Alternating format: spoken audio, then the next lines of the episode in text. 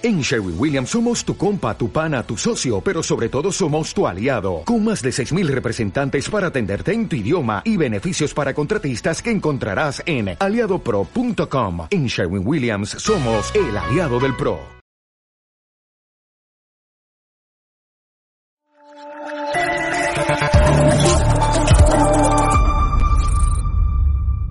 Cierra los ojos e imagina una televisión libre. Ahora ábrelos porque ya está aquí. EDATV es una multiplataforma de contenido con más de 30 canales y sin censura.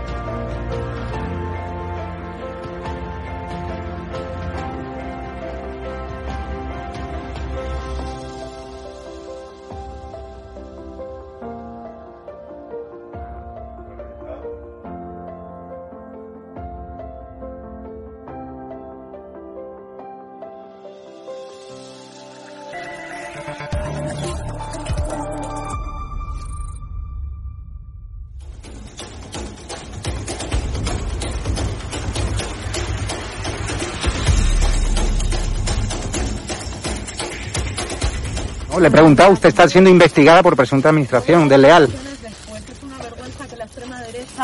¿Quién es la extrema derecha? ¿Los que contratan, los que tienen alpirracas en su puerta a un delincuente?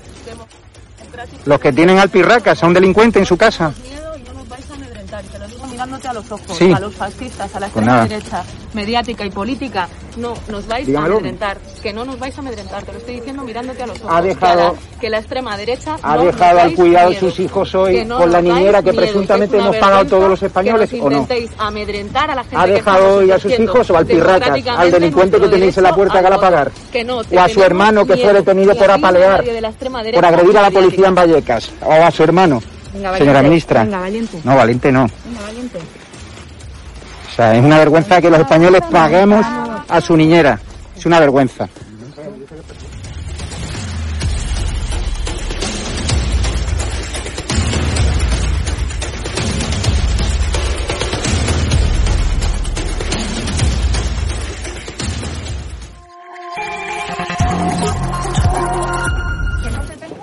¿Pero miedo por qué? Todos tenemos miedo. ¿Pero miedo a quién?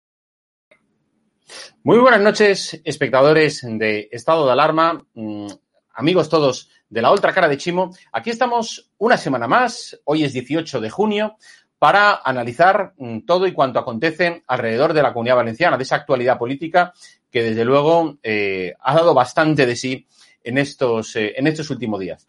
Y de hecho, hoy vamos a hablar de lo que ha sido los últimos avances judiciales eh, sobre Mónica Oltra. Como sabéis, Mónica Oltra, vicepresidenta del gobierno valenciano y consellera o consejera de igualdad, eh, vamos, bajo cuyo mando hace unos años se produjo el fatal suceso de abusos sexuales a una menor por el que entonces fuera su marido.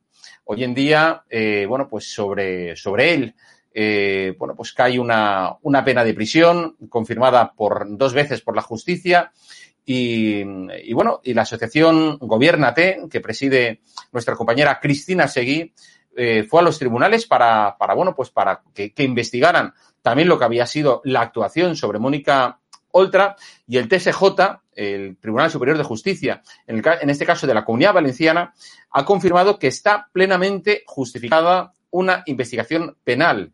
Lo que ha hecho es pedirle a, a esta organización, a Gobiernate, que sigan los cauces, bueno, pues de la justicia ordinaria, es decir, a través de, bueno, pues de una querella en, eh, lo que son los eh, tribunales ordinarios, pues contra todos esos posibles delitos contra integridad moral, encubrimiento, obstrucción a la justicia, prevaricación y malversación de eh, caudales públicos por todos los hechos que, digamos, rodearon al, como digo, a este siniestro suceso de abusos sexuales a una menor de el que era entonces marido de la vicepresidenta y líder del partido Compromís, Mónica Oltra. Eh, a día de hoy, luego eh, Cristina Seguí, como digo, nos eh, dará más datos, nos dirá en qué momento, en qué punto, qué proceso va a seguir todo esto. Bueno, pues eh, lo que, digamos, ha presentado en, en esta nueva querella a los juzgados de instrucción de Valencia por ocultar los abusos sexuales por parte de Mónica Oltra a los abusos sexuales de su exmarido a una menor, como digo, de 16 años, eh, se le acusa a la propia Oltra y a otras ocho personas de la administración de delitos mm, que ya os he mencionado. Obstrucción a la justicia, delitos contra la integridad moral, encubrimiento, prevaricación, malversación de fondos públicos y demás. Eh, creo que es un tema muy importante y que, que bueno, pues tal como, como, como, se dice en el escrito mm, presentado ante la justicia, eh, los hechos, dice el escrito, fueron cometidos por orden eh, expresa de la vicepresidenta del, eh, del gobierno valenciano.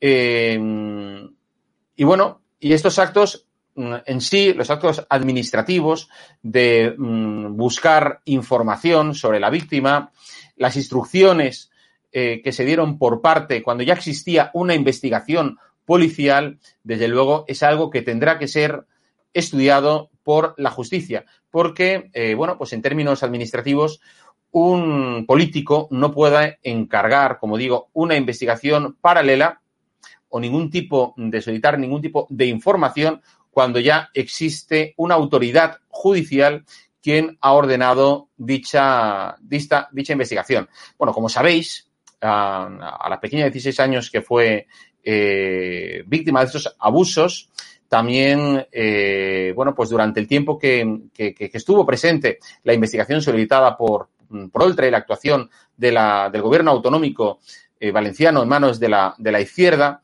se intentó, bueno, pues desacreditar a la menor, como sabéis, acudió además esposada al, al juicio, se intentó, bueno, mm, menospreciar las declaraciones que había hecho eh, la menor.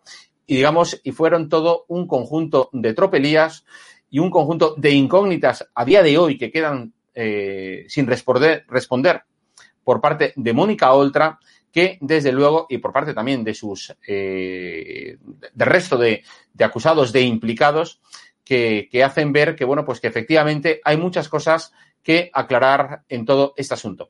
Y para hacerlo, hoy, eh, bueno, pues vamos a tener a, tres invitados, ya os he dicho antes que Cristina Seguí nos acompañará en un ratito, pero sí que quiero eh, saludar tanto, bueno, pues a Daniel Sirera. Hola, Dani, ¿cómo estás? Buenas noches. Hola, buenas noches, ¿qué tal? Estupendamente, encantado de verte por aquí. Y también a Quique Martínez, eh, periodista de ese diario. Hola, Quique, buenas noches. Hola, muy buenas noches y encantado otra vez de estar con vosotros. Eh, me acuerdo que estuve en, la, en, las primeras andaduras que tuvisteis del programa y era encantado de volver a, a tener un rato de tertulia con, con, vosotros. Pues sí, pues nada, Kike, la verdad es que eh, estamos, eh, digamos, pues en nuestro último programa antes del comienzo oficial de verano, que es el próximo, el próximo lunes, y lo cierto es que estamos eh, estupefactos porque a día de hoy, bueno, pues el, el escándalo del exmarido de Mónica Oltra eh, sigue, bueno, pues ocupando eh, portadas de según qué medios de comunicación, porque hay otros que efectivamente han eh, optado, pues por, digamos, por el, la, la, estrategia esa del avestruz, ¿verdad? De esconder la cabeza bajo tierra, no informar de todo esto, pues imagino, pues eh, porque quieren seguir recibiendo las subvenciones públicas y, bueno, y gozar de, de, de bueno, pues de las prebendas que da la, la administración. Dani, ¿qué piensas? Bueno, bueno, ciertamente es ya no es solamente una cuestión de que hay determinados medios que, que, que ocultan la información, ¿no? Es que hay determinados periodistas que son amigos de los protagonistas de, esta información, ¿no? Y por tanto, eh, ya no solamente una cuestión económica, sino también eh, personal. Y por tanto, eh, el, hecho de, que Mónica Oltra esté implicada en un caso como este tan, tan sangrante, tan salvaje, ¿no? en el que, pues, como tú has dicho perfectamente, y, en esa denuncia que ha presentado Cristina Seguí, Oltra orquestó y organizó toda una investigación paralela, interna, a, nivel administrativo, con ocho personas que en lugar de atender a la, menor, lo que hicieron fue eh, distraer la investigación y, alargar ese proceso cuando todo el mundo sabe, todo el mundo, todo el mundo que tiene, que está en la administración sabe que en derecho administrativo, cuando hay una investigación judicial en marcha, no puedes eh, hacer ningún tipo de, de, de, procedimiento administrativo porque el, principio de non bis in idem hace que no puedas, eh, si hay alguna, alguna falta, algún delito, algo, no puede ser condenada dos veces esa persona por la misma cosa y, por tanto, habiendo una investigación judicial en curso, eh, lo que debería haber hecho eh, Mónica Oltra, en lugar de, de, montar esa, esa investigación paralela con el objetivo último de exculpar a su exmarido, eh, porque recordemos que, esta niña, a esta niña no se le creyó,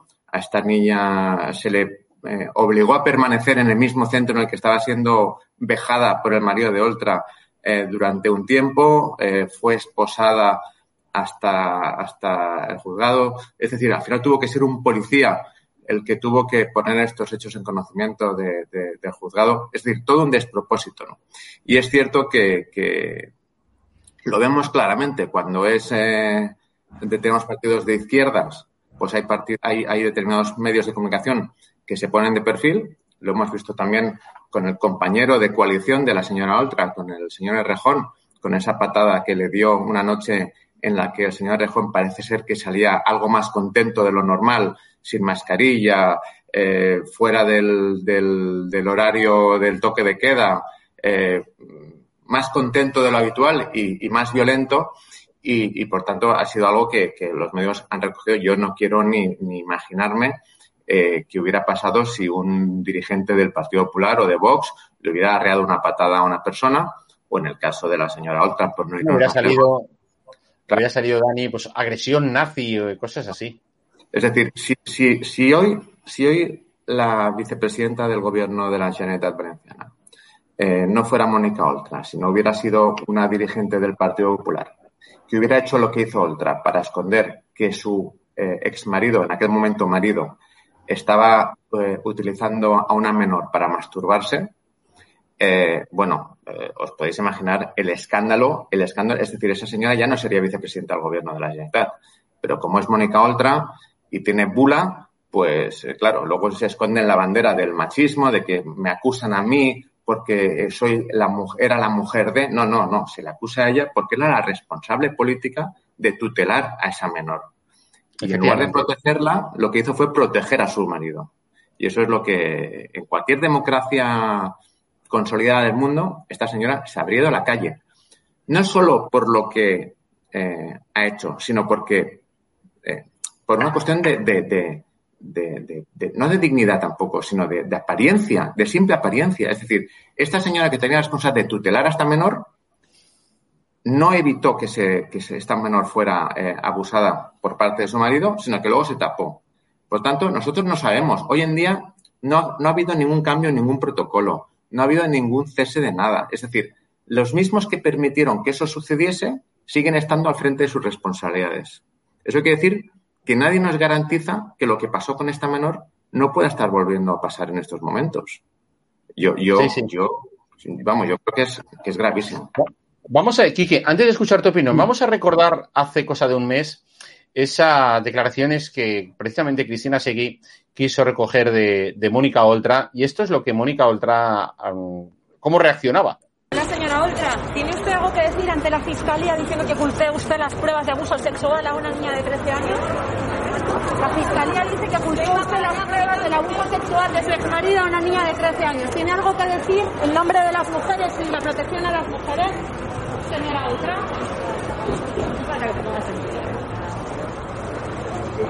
Señora Oltra, ¿tiene usted algo que decir? En las palabras de la Fiscalía que dijo que ocultó usted las pruebas de abuso sexual a una niña de 13 años. ¿Nada que decir, señora Oltra, en el nombre del feminismo? Por favor. ¿Nada? Una pena, ¿no? ¿Le ofreció usted un piso a esta niña el día antes de declarar usted en las Cortes para comprar su silencio, señora Oltra? Sí, ¿verdad? Gracias. Bueno, como, como veis, eh, Quique, eh, en torno a todo esto, yo creo que hay tanta, esa, una nube de verdad de sospechas, de, de, preguntas sin resolver, sin contestar, precisamente por Mónica Oltra, porque lo mínimo que podía hacer por respeto al trabajo periodístico y, digamos, y a la ciudadanía es responder a las preguntas. Pero, claro, eh, lo que hace siempre la izquierda, ¿no? Son comparecencias, decir lo que quieren, pero efectivamente no, no someterse a, al escrutinio de, de, los periodistas, sobre todo que en un momento determinado pueden ser críticos. Si son periodistas amigos, tipo de, de, Apunt o la TV3, pues ellos encantados. Sí, ahí lo que vemos, el comportamiento que está exhibiendo Mónica Oltra en esta, eh, vamos, en estas imágenes con, con, con, Cristina Seguí es exactamente igual, no sé si os habéis dado cuenta, cuando vino Irene Montero, eh, también tuvo un episodio similar. No era por el caso de abusos sexuales de, su marido, era porque eh, habían desahuciado a una mujer y se presentó una, una chica joven que, ojo, es de una, era de una asociación de izquierdas de, de, Frente Obrero a denunciar ante Oltra y ante la propia Irene Montero eh, la situación en la que precisamente eso vendía, ¿no? Que les llamaba vividoras del feminismo, que ellas van de, de que son esas líderes del feminismo, pero en cambio luego sus políticas, por ejemplo, estaban dejando fuera eh, de una vivienda a una mujer con problemas que no tenía solución. Mónica Oltra optó por la callada y por rodearse de sus cuatro o cinco asesores, jefes de gabinete, que, que, que te van apartando como si fueras una pescado y ya está ella pues eh, vende mucho que no, es que yo sí que he comparecido. Ella compareció en las Cortes en una comparecencia completamente enlatada y, y, ya está. Y seguimos sin saber, como ha explicado, como habéis explicado anteriormente, por qué ella abre una investigación administrativa cuando ya había puesto en marcha una, una administración judicial. Que esa podría ser, eh, de alguna forma, el punto más gordo de la, de la, denuncia que en su día ha presentado eh, Cristina Seguí, ¿no? porque eso supondría un delito de prevaricación. Si se llegara a investigar como tal de todas las irregularidades que han habido en el proceso de, de, de, Mónica Oltra y su exmarido, eh, hay algunas que, que, que, más que delictivas, pues son más bien vergonzosas, ¿no? Como eh, no creer a la menor, eh, intentar, por ejemplo, se referían en la, en, la, en, la, en la investigación administrativa, ocultaban el nombre del marido de otra porque no se supiese quién era. Eso es una cosa poco ética, pero a lo mejor no es delictiva. Donde sí que puede haber un hecho, un hecho delictivo es en el caso de la prevaricación, como ha explicado Dani, de iniciar una, una investigación administrativa cuando haya puesta en marcha una investigación judicial, que es la que, la, la que prevalece. También habéis hablado sobre el tema de los, de los medios de comunicación. Yo voy a lanzar solo un recordatorio.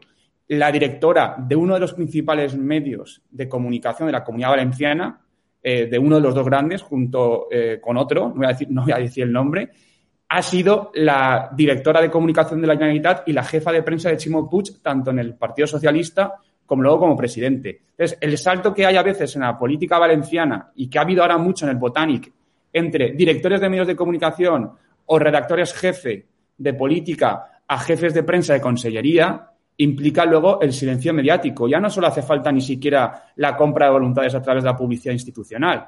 Es que hay un, una especie de vasos comunicantes entre determinados periodistas que son o han sido jefes de redacción de política de los principales medios con, eh, la propia Generalitat, donde están ahora de, eh, de, jefes de política. Y también quiero, de alguna forma, lanzar una especie de mensaje a la oposición. Es decir, si el tema de Mónica Oltra no está todos los días encima de la mesa, ahí la oposición se tiene que hacer ver eh, su voz. Porque yo solo escucho hablar de este tema, y lo voy a decir así de claro, a la diputada del Partido Popular, Elena Bastidas, a algún diputado de Vox que también pregunta la sesión de control, y poco más. Quizá los, la propia oposición, ahora que van a haber cambios eh, pues, a la oposición, con un nuevo liderazgo en el PP y demás, deben plantearse una estrategia de ser más duros con este tema. Porque Mónica Oltra no hubiese tenido piedad ni con el PP, ni con Vox, ni con nadie que hubiese, vamos, vamos que hubiese pasado este caso.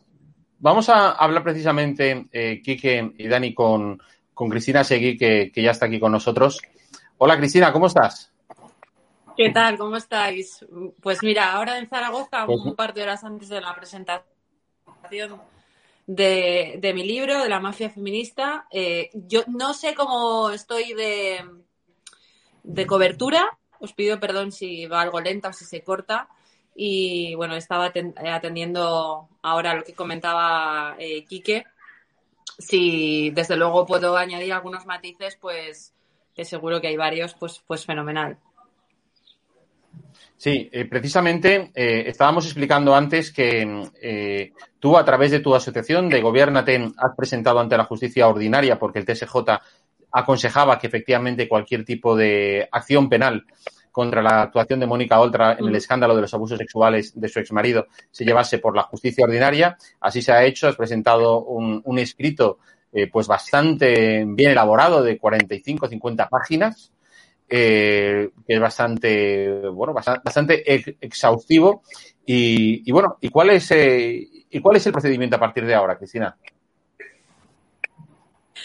Vamos a ver, en primer lugar, yo creo que hay que recordar por qué el TSJ, eh, al contrario de lo que dice ahora, hace apenas un mes había material para probar esa, esa, esa querella, ¿no? el juez ponente de, la querella es eh, el juez del Tribunal Superior de Justicia, Vicente Torres, que recordemos quién es. Es el magistrado que ahora es magistrado antes J, eh, a dedo puesto por eh, la señora Oltra, precisamente, ¿no? Es el ex fiscal anticorrupción que se dedicó a perseguir a Rita Barberá y a Francisco Gams y permítanme, porque además lo, lo sé seguro, a filtrar a determinados periodistas, entre ellos a Juan Nieto del Mundo, antes de que los propios agraviados o los propios acusados tuvieran conocimiento de cómo iba el procedimiento. Lo que dice ahora el TSJ, también bastante asombroso porque me parece que es un órgano instructor y que desde luego podría no haberse quitado eh, eh, la patata caliente de encima. Está claro que es un tema que puede afectar a, varios jueces en, términos de que por supuesto, la justicia no es totalmente independiente, eh, nos dice que nos devuelve al, juzgado de, instrucción ordinario porque hay ocho personas más querelladas que no son aforadas. No sé si me estáis escuchando bien. Mm. Sí, sí, Cristina, perfectamente, te escuchamos. vale, perfecto. Bueno, yo sigo. Entonces, a mí me gustaría recordar lo que dice y, lo que hemos conseguido ya de este auto eh, contestación del TSJ para llevarnos al juzgado ordinario, donde ya se ha puesto en menos de 24 horas la correspondiente querella a estas personas. Vale, y os lo leo literalmente porque yo creo que merece la pena. Dice, en el, en el presente caso, en ningún momento negamos que los hechos se presentan como claramente sospechosos, estando plenamente justificado el inicio de una investigación penal, en su caso para depurar la responsabilidad en que hayan podido incurrir todos o algunos de los querellados. Por lo que es cierto que todos los elementos puestos de manifiesto por la creyente justifican plenamente el inicio de una, una investigación penal, dado lo sospechosa que resulta la actuación del personal directivo, y, ojo, eh, porque ha calificado de sospechosa, y técnico de la Consellería, particularmente del personal que ordenó y elaboró a cabo la calificación, el calificado como instrucción parajudicial. Acaba, creo que, de comentar Quique, muy oportunamente, que según nuestra legislación no procede, no puede haber abierto a una, un proceso parajudicial, un proceso administrativo, al mismo tiempo que ya lo hay eh, judicial. Así como el tratamiento dispensado al menor, que según lo relatado, lejos de ser protegida, fue objeto de injustificada persecución. Por lo que, en, definitiva, no negamos que los hechos sean, deban ser investigados, sino sencillamente mantenemos que, con arreglo a la doctrina ya expuesta en eh, la investigación inicial, ha de llevar el juez natural, es decir, el juez de instrucción que corresponda, quien cuando recabe los suficientes elementos objetos, objetivos perdón, que pueda justificar su posible imputación o eh, y, date, date cuenta que dice quien cuando recabe los suficientes elementos, no ha dicho si recaba, ¿de acuerdo? O como gusta señalar al recurrente que describe justificando la imputación hayan ocurrido, eleve la correspondiente exposición razonada, en fin. Eh, yo creo que es, eh, desde luego, es aplastante. Yo creo que es un eh, auto, una contestación que debería de tener muy, muy, muy preocupada la señora Oltra porque es muy complicado que con una contestación así, estas personas que dependían de ella, que solamente hicieron ese informe para judicial por orden de ella, eh, no sean como mínimo imputadas. Yo creo que es clarísimo. Aquí hay que añadir el por, presunto posible eh, delito de malversación que han recibido algunas de las asociaciones dependientes de estas personas que también están querelladas. Gente que depende del eh, presupuesto público adjudicado por la señora Oltra.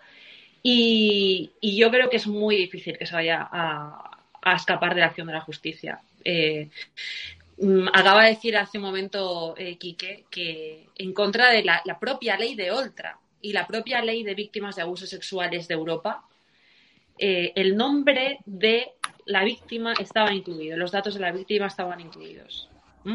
Algo súper feminista, ¿no? Eh, porque no olvidemos que esta señora es icono del feminismo a nivel nacional, europeo mundial, ¿no? Bueno, eh, es que el abusador, el delincuente, el corruptor de menores, Icardi, estaba, eh, citado como persona afectada. El delincuente era la persona afectada en el informe de su esposa, entonces esposa, encargado por su esposa. No sabemos si por una cuestión de amor romántico, que es eso que odian las feministas, o eh, con la intención de salvar su culo político, ¿no? Seguramente las dos cosas. Sí, no, no, la verdad que el, asunto es, eh, Cristina, escandaloso y de hecho yo creo que, bueno, pues esto va a tener al final unas consecuencias eh, no solamente, bueno, pues legales, judiciales, sino también al final unas consecuencias políticas. Eh, en estos momentos, eh, Dani, bueno, pues eh, Mónica Oltra es, es, bueno, y Compromís es el gran lastre de este gobierno del Titanic en, la comunidad valenciana y, yo sigo diciendo que a finales de este año, principios del que viene, lo más tardar marzo, vamos a nuevas elecciones, ¿eh? Y desde luego, todo el tema este judicial en torno a Mónica Oltra es, vamos, es la, la, excusa perfecta eh, desde un punto de vista político para, para Chimo Puig para soltar amarras. Bueno, lo que pasa es que eh, antes Quique decía una cosa en la que no estoy del todo de acuerdo, ¿no? Y lo enlazo para, para, para, para responderte, ¿no? Antes Quique decía que, la oposición no estaba haciendo nada con el tema de, de, Mónica Oltra y, hacía referencia a Elena Bastidas y efectivamente Elena Bastidas eh, se está dando, eh, está batiéndose el cobre eh, en defensa de, este tema, como por ejemplo está Eva Ortiz en el tema de los hermanos Puig, ¿no? Por lo tanto, yo sí que creo que desde la oposición se está haciendo, se está haciendo cosas, pero precisamente, ya hilando con lo que tú decías, ¿no? Es cierto que como en el chiste del dentista, ¿no? Es decir, Mónica, Mónica Oltra tiene este, esta, este sable encima de su cabeza que en cualquier otro país democrático del mundo, como te decía antes, habría caído y Mónica Oltra ya no sería la, la responsable de, de, la vicepresidencia del gobierno de la Generalitat, ¿no? Pero es que eh, Chimo Puig eh, tiene otra debilidad, tiene otra espada, que es la de su hermano, eh, y las subvenciones dadas a, al entramado de medios de comunicación de, Morella y del Sports y todo esto. ¿no? Y por tanto, eh, como chiste, están los dos cogiéndose por sus partes, diciéndose no apretemos, no nos hagamos daño. ¿no? Y por tanto, vamos a ver si la, si la querella presentada por, por Cristina eh, finalmente, eh, espero que si sale adelante, pues Chimo Puig no podrá mantener eh, a esta persona en la vicepresidencia del gobierno. Si Chimo Puig fuera una persona, eh, y entenderme lo, lo, que voy a decir, porque puede ser muy fuerte, pero yo creo que es muy así. Si Chimo Puig fuera de verdad una persona decente, la habría cesado. La habría cesado. Mm. Porque aunque no fuera responsable eh, expresamente, es decir, aunque no fuera responsable, eh, esta persona debería haber dejado su responsabilidad de tutelar a menores eh, en el gobierno de, de, la Generalitat.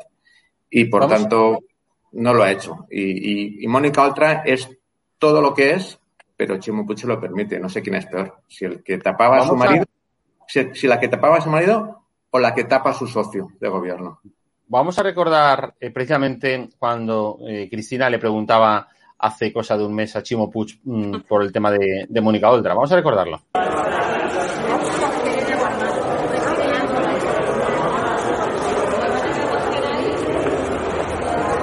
Señor Puig, eh, ¿apoya usted a Mónica Oltra a pesar de que la Fiscalía ha dicho que escondió las pruebas de abuso sexual a una niña de 13 años? Son palabras de la Fiscalía, señor Puig. ¿No tiene usted nada que decir sobre esto? Soy vicepresidenta. No me empujes. ¿Por qué me empujas? ¿Por qué me empujas? Perdone, ¿por qué me empujas? Me acaban de empujar, oiga, perdone. Bueno, es la verdad que, Cristina, esto, bueno, es un episodio lamentable. Creo que el que te empujaba, creo que era el típico asesor pelota, ¿no? Que, que acompañaba a Puig y desde luego se nota efe- efectivamente la, la, la- bueno, pues, cómo le resulta una pregunta incómoda, porque al principio se para, ¿eh? es decir, cosa que ni siquiera Biden hizo el otro día con Sánchez. A ti, sin embargo, este Chimo sí que se para, te mira, te atiende, pero en un momento determinado adopta la actitud de Biden con Sánchez, que es la de la indiferencia. Jorge, si ¿Qué, con? Cristina, no- si con Cristina no sé con quién se va a parar. Efectivamente. Bueno, pero, pero bueno, Te puedo Cristina, asegurar, Daniel, Sí. que no le hizo ninguna gracia, que Hombre, está- está obviamente nos ayudan mucho las mascarillas y me ayudó muchísimo para poder acercarme porque si no es indudable que no me hubiera podido acercar. Al día siguiente nuestro eh, redactor que fue solo eh, le quitaron el carnet de prensa y no pudo, no pudo participar en ese congreso. Era el congreso de la UGT donde por cierto también pillé a Mónica Oltra eh, y empezó a dar vueltas. El Congreso Eh, UGT que ha costado 300.000 euros de dinero público, por cierto. Que lo hemos pagado entre todos. Que todo hay que decirlo. Este y señor, congreso al que asistieron mil personas cuando no se podían, eh, no podía haber congregaciones de tanta gente, pero aquí Ah, no hubo sí, medio sí, de comunicación que lo denunciara. Ah, sí. Bueno, ahí estuvimos nosotros, pero al día siguiente, sí. eh, yo no pude, no, no pude estar, eh, obviamente la, la edad es experiencia también, y, y no no nos hubieran echado, no por lo menos sin que hubiera venido la policía, eh, pero a nuestro redactor a Adrián sí que le, sí que le expulsaron por, eh, como represalia lo que había ocurrido, ¿no? Yo estoy totalmente de acuerdo con lo que acaba de decir Daniel, pero es cierto que aquí eh, Chimo Puig no es un hombre, no es un hombre libre. A los dos podríamos decir en términos eh, casi románticos que a, los- matrimonio le sostiene es una relación de conveniencia o de obligación, porque los dos tienen sendos casos de corrupción de los que depende el apoyo del otro. eh, cual el gobierno puede caer en el momento en el que una de las partes eh, así se le antoje. Y luego también hay un contrapeso eh, político eh, indudable en el TSJ, donde también está eh, pendiente la imputación de- del hermano de Chimo Puig. Recordemos quién es la consejera de justicia también. Gabriela Bravo, pareja sentimental de, de Chimo Puig. Con lo cual, las barreras que estamos salvando con este asunto, que yo tengo, no tengo ninguna duda de que va a acabar con, con estas personas como mínimo imputadas y procesadas, eh, es clarísimo. Mm, recordemos también que sin haber tenido conocimiento o antes de haber tenido conocimiento de que existía este informe parajudicial, como digo, absolutamente ilegal, absolutamente prevaricador, objetivamente, ¿eh? Eh, ya la Fiscalía había dicho en los dos juicios, tanto en el que tuvo, en el primero que se celebró, porque recuerdo que tuvo que ser repetido eh, y que se sentenció, el, creo que fue el 1 de marzo de 2020, eh, 20, ¿sí? ¿20? 21, 21 perdón, 21. Eh, se dijo que la señora Oltra había ocultado las pruebas durante meses. Y yo digo que durante más tiempo. Y yo digo que no había una niña, digo que habían tres. Y, digo que, eh, que no, no entiendo qué está haciendo la fiscalía o qué ha hecho la fiscalía. Es, es obligatorio para la fiscalía actuar de oficio cuando ve que este, este, este tipo de delitos o cualquier delito se tiene que estar, es, está, es flagrante, ¿no? Se ha, se ha cometido, ¿no? Y no ha sido así. Es decir, te coincido mucho con, con Quique también en cuanto a en cuanto a la eh, no sé, a la nada política o a la actitud que han tenido los partidos de la oposición, exceptuando, bueno, quizás sí, yo no la he visto en el Parlamento, a Elena Bastidas, os hablo de retweets. Yo no he tenido un retweet de un político de la oposición, excepto de, Ana, de, Elena Bastidas y de Germán Tess. Y también estoy hablando de Vox. Vox no ha ayudado ni con un retweet a eh, la recogida de fondos eh, popular que he puesto en marcha para poder pagar esta querella. Y no, y no lo puedo entender. No lo puedo entender. Ninguno de ellos ha cogido el teléfono. Sí, sí, vamos a, vamos a hacer un, un, un- hay un segundo de, o diez segundos de propaganda porque Cristina, efectivamente, eh, has hecho un crowdfunding, eh, una recogida de fondos para que, bueno, pues para que la gente pueda apoyar, eh, bueno, pues todo lo que es la acción eh, legal contra lo que parece eh, ser un, o es un presunto delito de, de Mónica Oltra y de, su- y de su equipo en el escándalo este de sus, eh, de, su exmarido.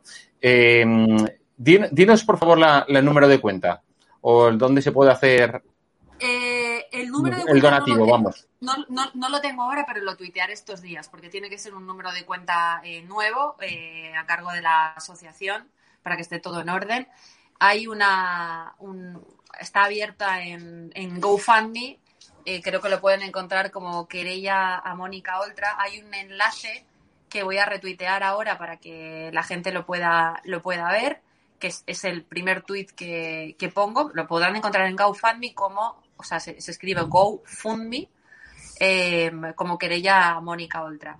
Y con ese dinero se ha pagado ya el 25% de los honorarios del abogado eh, y se ha pagado al, al procurador. Pero obviamente hay que seguir con todo esto. Estamos en una instancia, eh, hemos estado en TSJ, tendremos que volver al TSJ con la carga probatoria que haya salido de los no aforados en el juzgado ordinario y, y eso eh, tiene un coste, ¿no? Sí, yo la verdad que en ese sentido también coincido con lo que estabais comentando. Es decir, yo a mí yo he echado en falta que desde la oposición se hubiese sido más guerrero con este tema. Creo que si esto hubiera afectado también, como decía antes eh, Dani, a un partido, a un miembro del Partido Popular o incluso de Vox, vamos, eh, hubieran salido barricadas, eh, scratches, eh, manifestaciones, huelgas eh, de los funcionarios. Hubiese, vamos, hubiera sido un auténtico escándalo. Eh, bueno, pues yo creo que el Partido Popular, precisamente como principal partido de, la, partido de la oposición, ahora que está en un momento de renovación interna, pues creo que una de las cosas que tiene que renovar también es la de figura de sus ases asesores legales, porque aquí no se trata de saber derecho administrativo, sino mmm, saber bastante de derecho penal, que es donde está, digamos, de la cuestión. Sí, Quique, di. Eh, yo voy a, eh, como estamos, hemos cogido el argumento de, del tema de si hay o no suficientemente fuerza en la oposición para denunciar, para denunciar este tema. Y parece que hay un poco de, de, discrepancia. Yo sí que matizo un poco lo que he dicho, porque yo lo, o sea, yo lo que me refiero es que, por ejemplo, la labor de oposición con el tema del caso de Mónica Oltra, lo que he dicho es que la está llevando prácticamente solo Elena Bastidas. Ahí sí que coincido con Dani, que Elena Bastidas se ha batido el cobre en las cortes, eh, le han dejado todo el marrón de enfrentarse a Mónica Oltra. Que, ojo, no olvidemos que Mónica Oltra, aunque esté en una situación delicada, pues está en una situación delicada, no deja de ser un animal político, eh, se sabe mover muy bien en el terreno parlamentario, eh, se sabe muy bien, tiene todo su grupo de palmeros acosándote en redes sociales cuando dices algo contrario a ella. Entonces, enfrentarse a Mónica Oltra no es nada fácil y Elena Bastidas lo sí, ha hecho. pero eso da igual. Eso da igual, Quique. Eh, hay una Pero al final, yo de, lo que digo es que eh, el problema no es Elena Bastidas, que Elena Bastidas ya sé que está haciendo su trabajo, sino que debía estar pero, toda la oposición todos los días Quique, recordando lo del marido de Mónica Oltra, pero, no Quique, solo Quique, Bastidas. Sí, pero vamos a ver. Yo, yo, no estoy, es, yo no estoy poniendo nombres y a, diciendo que Elena Bastidas, eh, Elena Bastidas, bueno, pues creo que, que, que, hace un buen trabajo, pero al final lo que necesitas es la cobertura del partido. En este caso, claro, no, no hay que, que, todo el partido no hay que olvidar, moviendo todo el con tema, recordar, no solo Elena Bastidas, basta con recordar con, con, los, con los temas, con las acusaciones que luego encima han ido cayendo una tras otra contra Francisco Camps o contra Rita Barberá, etcétera, ahí vamos, quien se presentaba como acusación era el Partido Socialista, eh, Compromís, iban todos en masa, iban unas siglas, no iba en este caso Jorge Alarte, que en su momento lideraba el partido. Bueno, sé, se, inventaron, se, se, inventaron el, el, el Ritarix. ¿De acuerdo? Sí, que exacto, que luego no había, no había nada. La que también es verdad con el tema de los de las de presentarte como partido acusación particular. Se te ve el dedo, Cristina, se te ve el dedo ahí en mitad de la cámara. Sí, perdón. Hay, hay, un problema también con el tema, eh, ahora que hemos hablado también de los asesores legales de los partidos y por qué un partido como tal no pone querellas. El Partido Popular, por ejemplo, sí que ha metido varias con el tema de la, de la educación, del tema de, de, de los planes de Marzá, pero también hay que tener en cuenta una cosa, cuando un partido se persona en una causa, y eso le pasó al PSOE en su día, tiene que pagar, tiene que pagar abogados, no lo puede hacer gratis. Entonces, por ejemplo, eso limita muchas veces que los partidos políticos, eh, eh, en este caso, el, el, porque estamos hablando del Partido Popular o los partidos de la oposición, se personen a lo mejor o presenten una querella contra, contra otra, porque luego tienes que pagarlo. Y luego, si encima. Ya, pero, se ha presentado Cristina.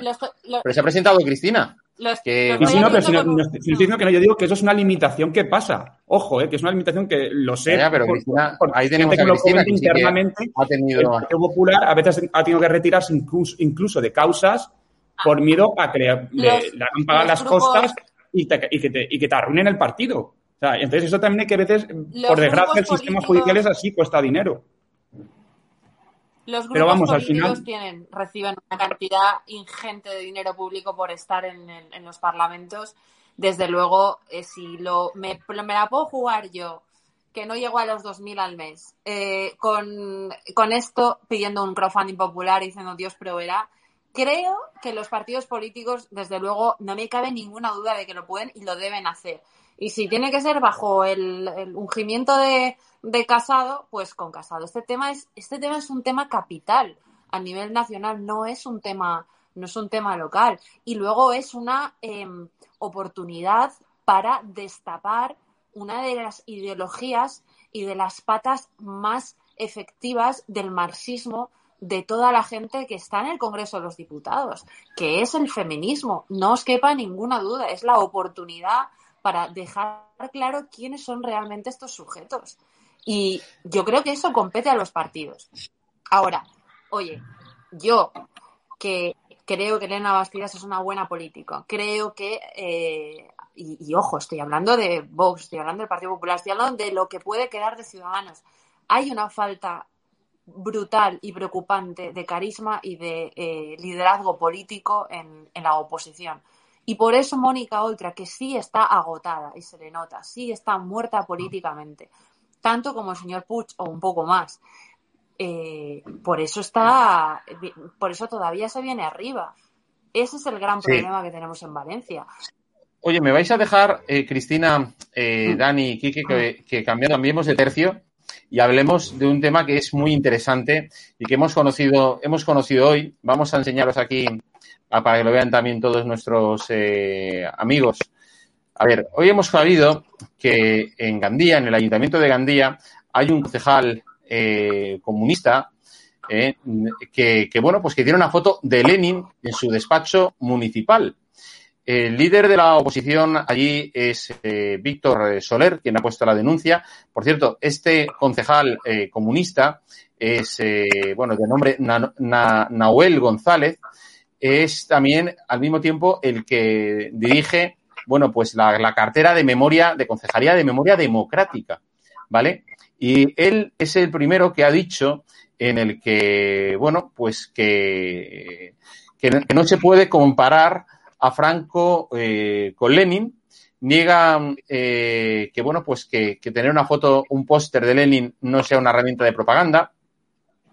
Asegura también en el que, que, que a Lenin no se le puede eh, calificar de político totalitario, sino de más bien un liberador.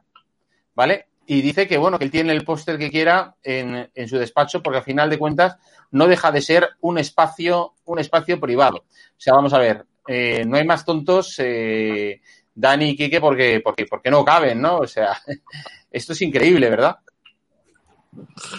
Pues bueno, mira, bajo. Ah, perdón. Espera, no se te ve, Cristina, no se te ve. No, ah. Eh, Dani, di, mientras tú, mientras Cristina se conecta. Bueno, la, la, verdad es que hace falta, eh, yo, yo, creo que los eligen, a, a, esta gente los eligen expresamente por cómo son, para que, para que les representen, ¿no? Porque, claro, un tipo que, como Lenin, que se cargó a más de un millón de personas solamente por, por lo que pensaban, que, que consiguió que 7 millones de personas murieran de hambre, que a 50.000 eh, prisioneros de guerra, que los hacía prisioneros de guerra, los asesinaba. Es decir, que este hombre sea un referente para alguien, pues eh, es preocupante. Es preocupante porque una de dos, o no tiene, perdona, ni puta idea de quién era Lenin, o si lo sabe, es un inconsciente de narices por ponerlo como referente de algo. Es decir, este tipo, eh, no sé, yo pediría a, a, la gente de su pueblo que, que, cuando vaya con los niños por la calle y, y lo vean que, que, se aparten, ¿no? Porque, vamos, el tipo es un, si no es un delincuente, e, es un, vamos, eh, está en eso, está en ello, ¿no? Aquí podéis ver precisamente la imagen, eh, bueno, dentro del Ayuntamiento de Gandía, suya es, eh, por supuesto, miembro de Compromís, pero bueno, es, es una especie de, de, de, mezcla de esas de Compromís Gandía es Unida. El partido del que forma parte es una mezcla, ojo, del Compromís, eh, Esquerra Republicana de Cataluña y, y, Izquierda Unida o Esquerra Unida, que se dice... No, lo mejor de cada, es lo una mejor de cada, de lo, mejor de cada casa. Bueno, este es, como veis aquí, concejal delegado de Cultura, Participación Ciudadana, calidad y memoria democrática. ¿eh? Claro, es que lo peligroso no es que este señor, este señor, que defiende, eh, por ejemplo, a personajes como Lenin y probablemente también te defendería a Stalin o te defendería al Che Guevara o te defendería la dictadura castrista, es el encargado luego de hacer actos de supuesta recuperación de la memoria democrática en los que te van a decir que, que vamos, que, que, eh, que, la izquierda de la Segunda República es la encarnación del bien y, y que todos los demás son la encarnación del mal. Es que eh, veamos eh, lo peligroso que es tener a personas con ese concepto de la historia. Por cierto, a mí, para ser un, lo veo en la foto que es un chaval joven, para ser un chaval joven, porque a lo mejor esto que lo digo un señor de 80 años, un comunista histórico, lo puede llegar a entender. 89. Pero, en 89. Pues mira, es más, es más, joven que yo, que, que un chaval más joven que yo. O sea, eh, realmente esté pensando que Lenin es un referente político a día de hoy, cuando ha caído ya, cuando nació, cuando nació él cayó el muro de Berlín. Cuando Pero ya cayó además, el muro de Berlín, ya ha caído ya el, el, propio sistema comunista y luego encima se ha encargado de hacer eh, actos, o supongo que hará actos de memoria democrática, hará, pues, dará dinerito a las asociaciones de ellos, que es para que suelen servir este tipo de concejalías, pues a mí me parece un poco para que se lo hagan pesar sus votantes, porque mucha gente vota de buena fe a estos partidos porque les dicen lo de rescaten personas y anem a rescatar a las personas y no a los banks y todas estas cosas que les encanta decir, pero luego detrás te encuentras con todo esto, ¿no? Con que son gente totalitaria y antidemocrática. Déjame que te diga pero... dos, dos, datos, dos datos de su currículum que ahora he visto que sí, Jorge sí. también ha entrado, ¿no? Dos, dos datos divertidos. Uno, eh, dice, eh, realizó tal, eh, estudiaba antropología social y cultural por la UNED, eh, carrera, pues que dejó, dejé, ¿no? carrera que dejé a mitad para poder entrar de concejal en el año 2015. Es decir, tuvo que dejar la carrera, pobrecito, eh, hizo ese esfuerzo de, para ser concejal. Entonces, claro, para cobrar, hay que para entender, cobrar 2.000 euros al mes. Que entender, hay que entender que está haciendo muchas renuncias en su vida para poder dedicarse a algo que pone también en su currículum, ¿no? Dice, entré en política con el objetivo de poder cambiar la sociedad y sobre todo aquellas injusticias que provocan dolor y sufrimiento en la gente. Lenin, Lenin, un millón de personas asesinadas, 7,5 millones de personas muertas por la hambruna que provocó su gestión, 50.000 prisioneros de guerra asesinados. Es decir, este hombre, este hombre, bueno, Lenin, Efectivamente, y ejecutor de una de las ideologías Pero, eh, no políticas también, más ¿eh? totalitarias y asesinas Este que ha habido en la historia. Porque, Es- eh, sí, Quique.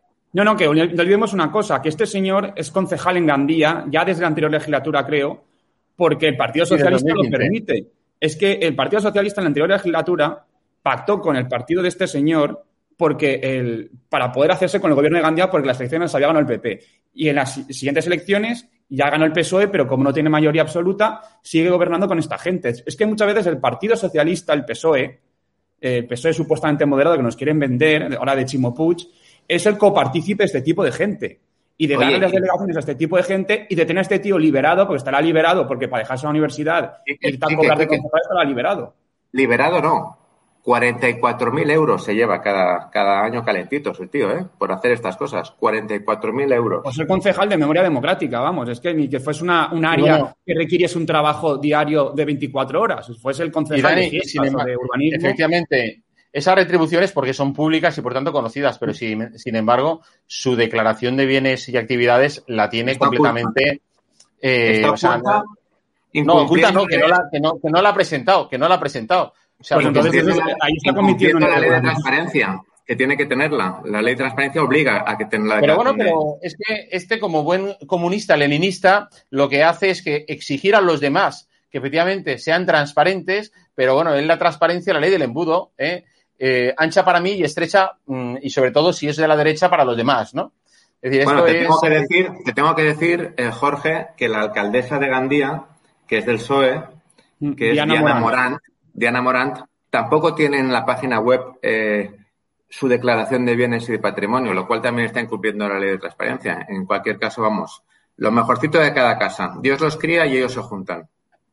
Así es, y la verdad que es inconcebible que a estas alturas y que diga además que no hay ninguna. ni- ni- Claro, que ese es el problema, ¿no? Que se ha creado en esta, en la sociedad española, porque sin embargo, a nivel europeo sí que existe, digamos, y sobre todo desde el Parlamento Europeo, hubo la famosa esta condena que circula de vez en cuando por los mensajes de grupos de WhatsApp ¿eh? a todo lo que son las formas totalitarias de, de- de, bueno, pues de, de política, eh, tanto del nazismo como del comunismo, de condena. Pero bueno, pero aquí se ha querido en España ceñirse solo las críticas, las condenas, bueno, pues a- a una época de nuestra historia, pero sin tener en cuenta, bueno, efectivamente los crímenes que la extrema izquierda llevó a cabo, bueno, pues en la época, en los prolegómenos de la guerra civil y, por supuesto, durante la guerra civil.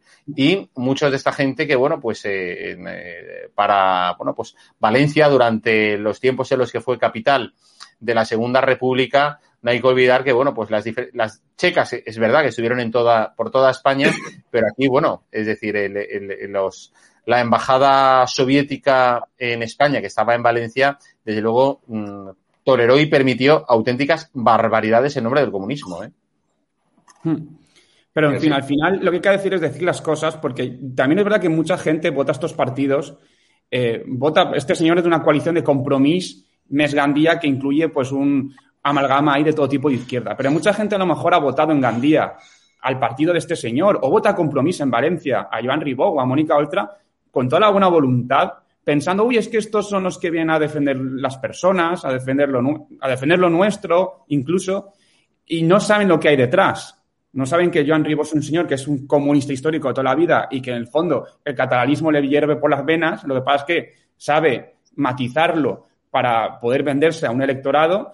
Pero vamos, es decir, ahí la labor tanto de los periodistas como de los medios de comunicación que decís que no se dejan comprar o que no están en estos cambalaches con el poder, como de, de- de políticos de la, de la oposición, de todos los partidos y de- que hay, por ejemplo, en el espectro más allá del, del PSOE, Compromiso y Podemos, es denunciar esto y sacar a la luz. Y por, y por esta parte, muy bien que el señor Víctor Soler, portavoz del PP en Gandía, haya salido en un medio de comunicación, en este caso, ojo, la SER, que no es un medio sospechoso de ser, de ser del, de derechas o de ser del PP, a eh, denunciar eh, pues lo que tienen en el ayuntamiento, a un señor cobrando una pasta por, eh, por tener un póster de Lenin, por defender a, a Lenin como modelo político y decir que es concejal de memoria democrática. A mí me dará terror ver los actos de memoria democrática que este señor puede hacer. Vamos, Pues en- imagínate. en. Imagínate, eh, Quique y, y Dani, mm, os quiero, os quiero mostrar unas imágenes que me gustaría comentar. Es un pequeño eh, vídeo de esta tarde de nuestro compañero Vito Quiles, que ha estado en Elche preguntándoles a los ilicitanos eh, por la mm, eh, bueno pues por la gestión de Chimo Puig eh, y Mónica y Mónica Oltra. Y esto es lo que bueno pues lo que la gente que opinaba. y todo esto, pero yo lo veo muy bien. ¿Te ha parecido bien? ¿no? Sí, a mí ¿Ha sí. mucho cambio, una mucha pérdida de ingresos o en general bien? Pues pérdida de ingresos sí, se nota, claro. Como mínimo un 30 o un 40% sí. ¿Qué opinan los hosteleros de la gestión que se ha hecho en la Comunidad Valenciana en Chivo, Chivo Puig? ¿Le ha tratado bien o no? Hombre, ahora acabo de salir alerta hace poco, o sea que estoy un poco. y con menos horas, o sea que. fatal. ¿El bueno. de la hostelería, sobre todo, ha sido un, un fallo? ¿Usted cree? ¿Se debería haber mantenido abierta o no? Pues yo creo que a lo mejor sí. Yo digo que a lo mejor estando cerrando como estábamos cerrando a las 5 o así, yo creo que estaba bien.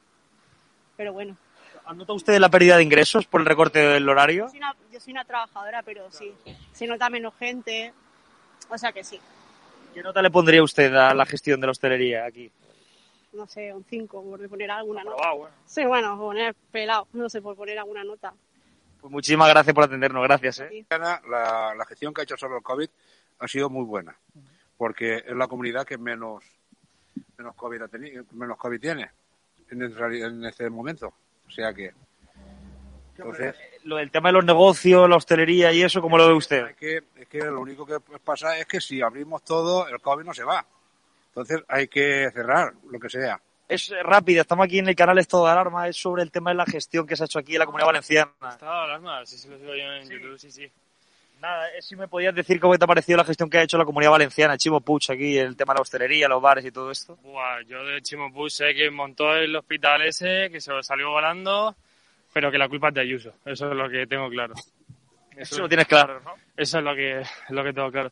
Es que no sé, tampoco le daban mucho bombo aquí en la comunidad valenciana, o al menos tampoco me he informado mu- mucho sobre la comunidad valenciana, sobre todo. Que haya cerrado los bares y todo eso. ¿Tú pre- prefieres una política más como la de Ayuso, por ejemplo? Completamente, completamente. Es que, vamos, sí, sí, sí, sí. Y todo el tema de las mascarillas que tendríamos que tener. No, no tener mascarillas en la calle, es que eso me parece. Pues es que Chimo Puig, ya ves tú, pues socialista.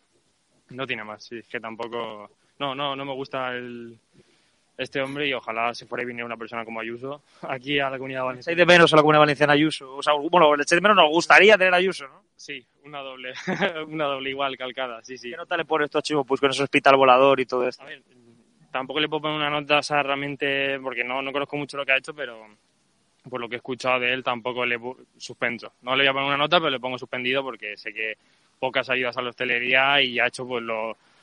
Cierran todos, pues cierro yo también, me lavo las manos, hago lo que han hecho todos y no, cosa que no ha hecho, por ejemplo, sí que Ayuso, que sí que, vamos, se la han metido todo el mundo encima suya.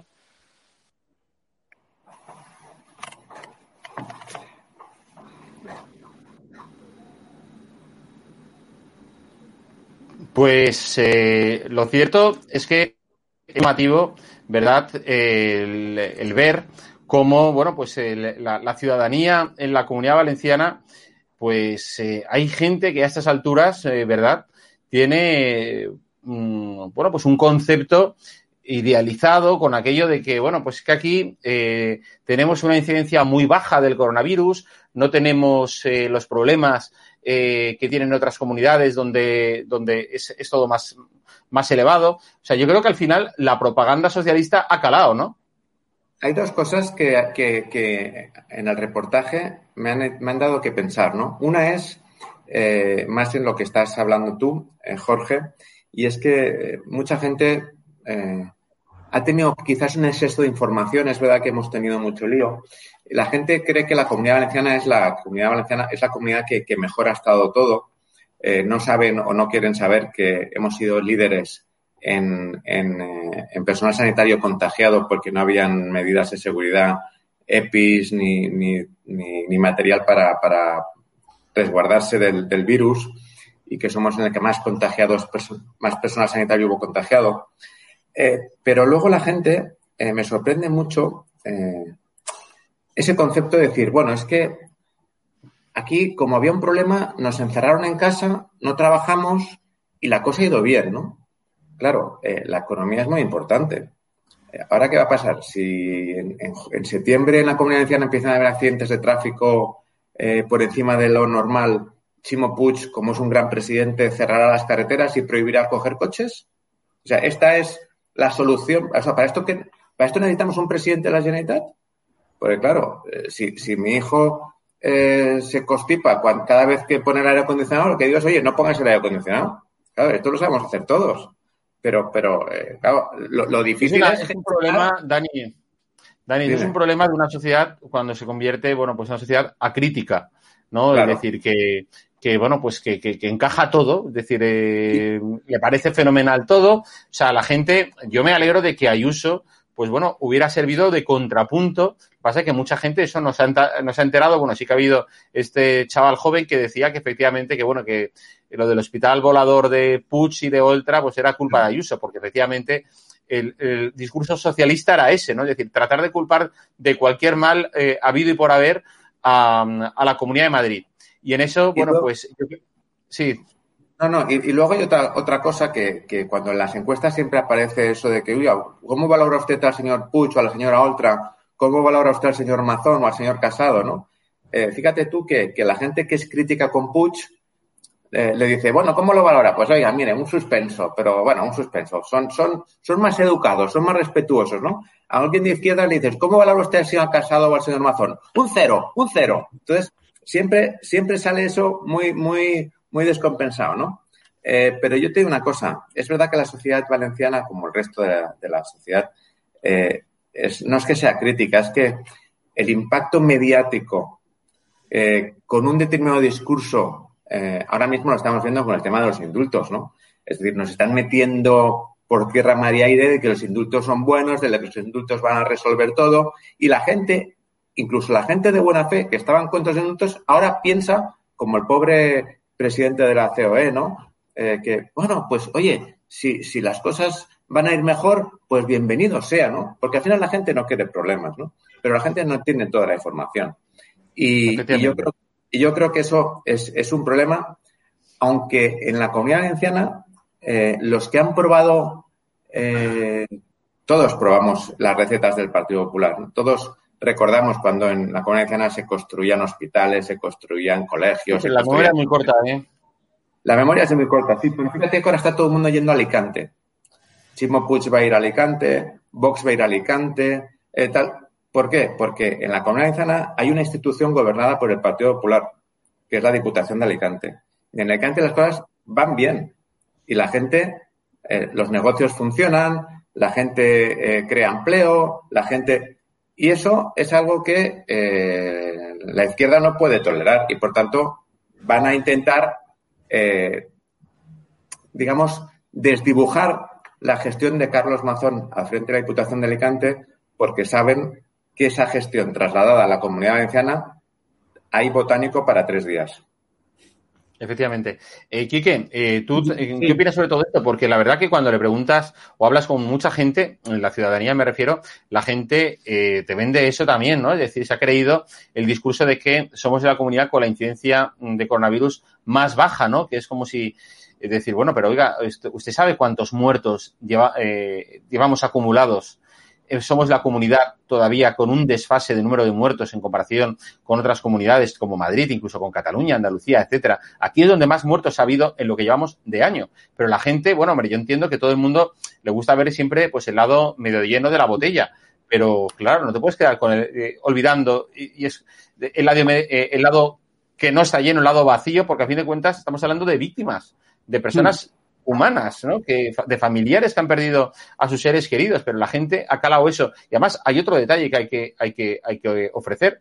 Cuando se dice que la incidencia es baja, la incidencia de coronavirus se mide también en función del número de test que se realizan. Y resulta que la comunidad valenciana a día de hoy hace la mitad de test por eh, cabeza que hace la comunidad de Madrid. Entonces, claro que te sale una incidencia baja.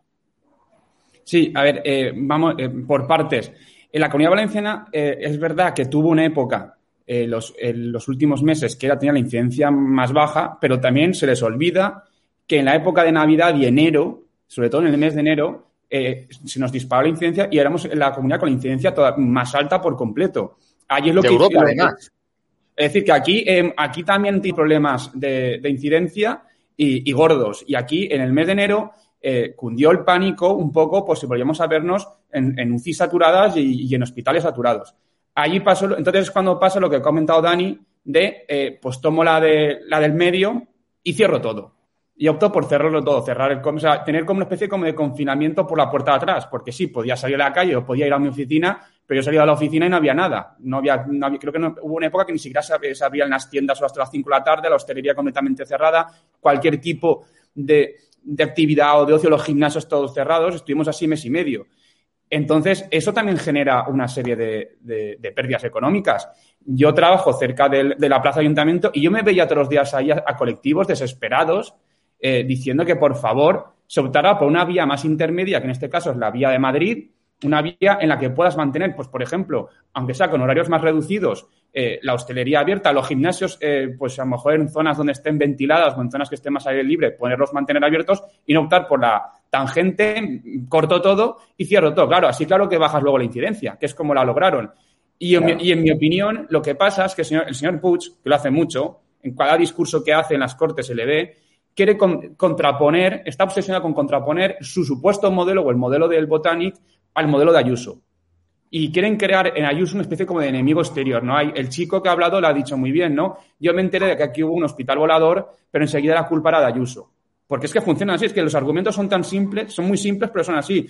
El señor alcalde de Valencia, que no es que lo diga un chico en la calle, el señor alcalde de Valencia, con todo el morro dijo que eh, la escapada del jugador del Madrid, Marcelo, a la comunidad valenciana, saltándose el confinamiento, era culpa de Ayuso por el efecto de llamada de Ayuso de mandar turistas a Valencia.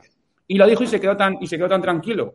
Entonces, mi opinión es que aquí existe un- el, el Botanic, está obsesionado con contraponer su modelo al modelo de, al modelo de Ayuso, pensando que el cierre total es mejor que el, el, de alguna forma el mantener cier- cierto, cierto, a- mm, cierta actividad económica abierta, como se hizo en la Comunidad de Madrid, solo qué? por contraposición. No lo hacen, en mi opinión, con una opinión racional, sino por contraposición de modelos. Ahora bien, creo que Ayuso les ha pegado una buena jugada, tanto a nivel de cifras como a nivel electoral, de decir que su modelo funciona.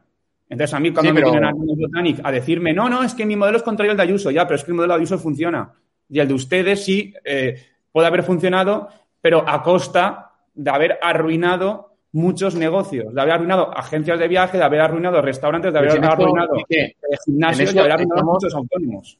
En eso estamos de acuerdo, pero el problema es que el discurso, la propaganda sanchista, la propaganda eh, del Titanic, del gobierno de la comunidad valenciana, ha calado en una buena parte de la opinión pública. Y efectivamente aquí es donde el comercio, donde hemos tenido eh, más ERTES en los últimos meses en comparación con otras partes de España y en función de nuestra población eh, trabajadora, donde más, eh, bueno, gente en las colas del hambre. Pero es que enseguida, bueno, pues se olvida todo eso y bueno, y a mí me sorprende hoy con, con que, sobre todo vosotros lo habréis vis- percibido también en mensajes de WhatsApp de que desde la semana que viene ya no vamos a necesitar usar mascarilla. Mascarilla. Y eso, os- mm, mm, imagino que os habrá llegado eh, por varios mensajes de WhatsApp.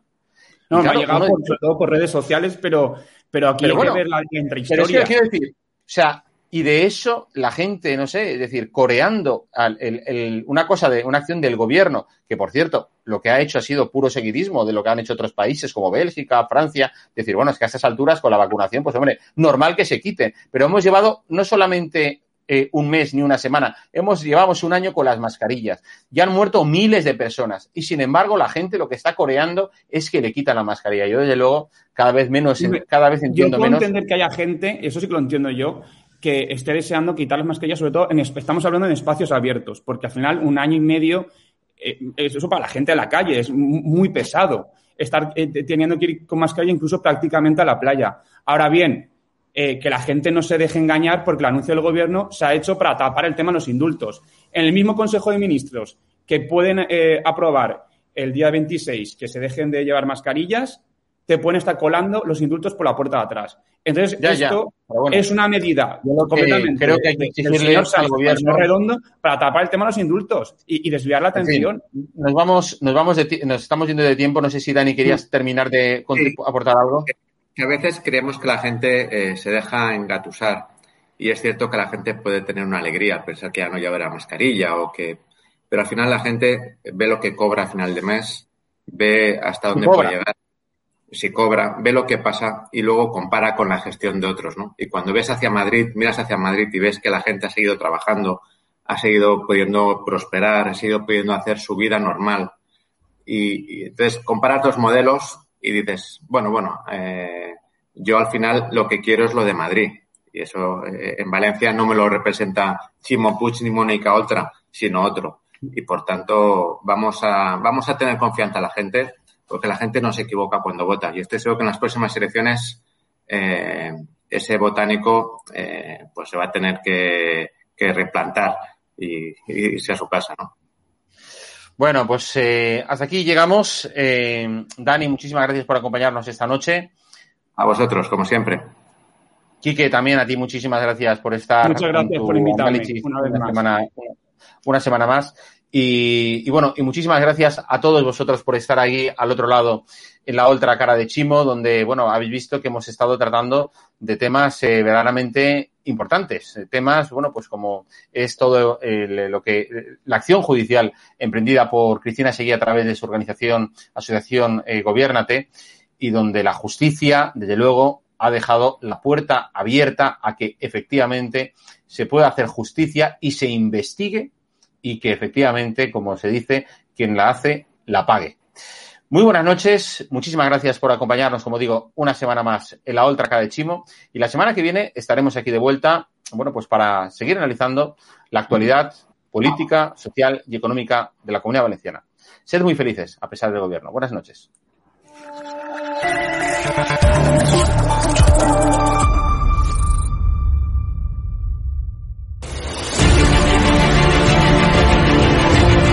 Preguntado, usted está siendo investigada por presunta administración desleal. Es una vergüenza que la extrema derecha media... ¿Quién es la extrema derecha? Los que contratan...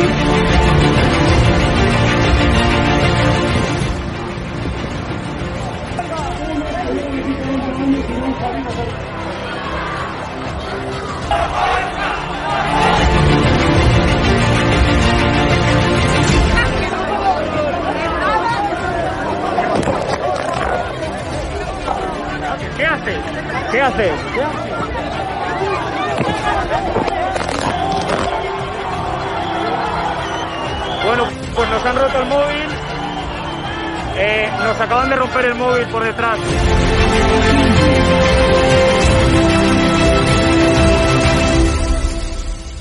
edatv.com, ¿vale? Pincháis aquí y ponéis los datos fundamentales. Y ahora, como veis, eh, nos pide que firmemos este contrato de suscripción, lo leéis con calma, por supuesto, y le dais a continuar. Y ahora nos pide que introduzcamos pues una contraseña y lo doy a continuar. Y ahora me pide que confirmemos el correo electrónico. Eh, habréis confirmado vuestro correo electrónico y os pide, ¿vale? Que elijáis una membresía. Está gratis, mensual, semestral, anual, ¿vale? Pues podéis elegir, por ejemplo, si queréis ayudarnos pues con 9,99 euros al mes y con la tarifa eh, plata, pues le dais a aceptar y suscribirse. Pincháis aquí y como veis, ya os dice aquí, os pone todo claro, a Fact News Consulting, plata, tarifa plata, mensual, 9,99 euros, le dais a pagar y os verá ya pues la, la, el TPV, ¿no? Ponéis vuestra tarjeta bancaria, ponéis la caducidad, el código de seguridad y ya podéis llegar a pagar dándole a este botón automáticamente.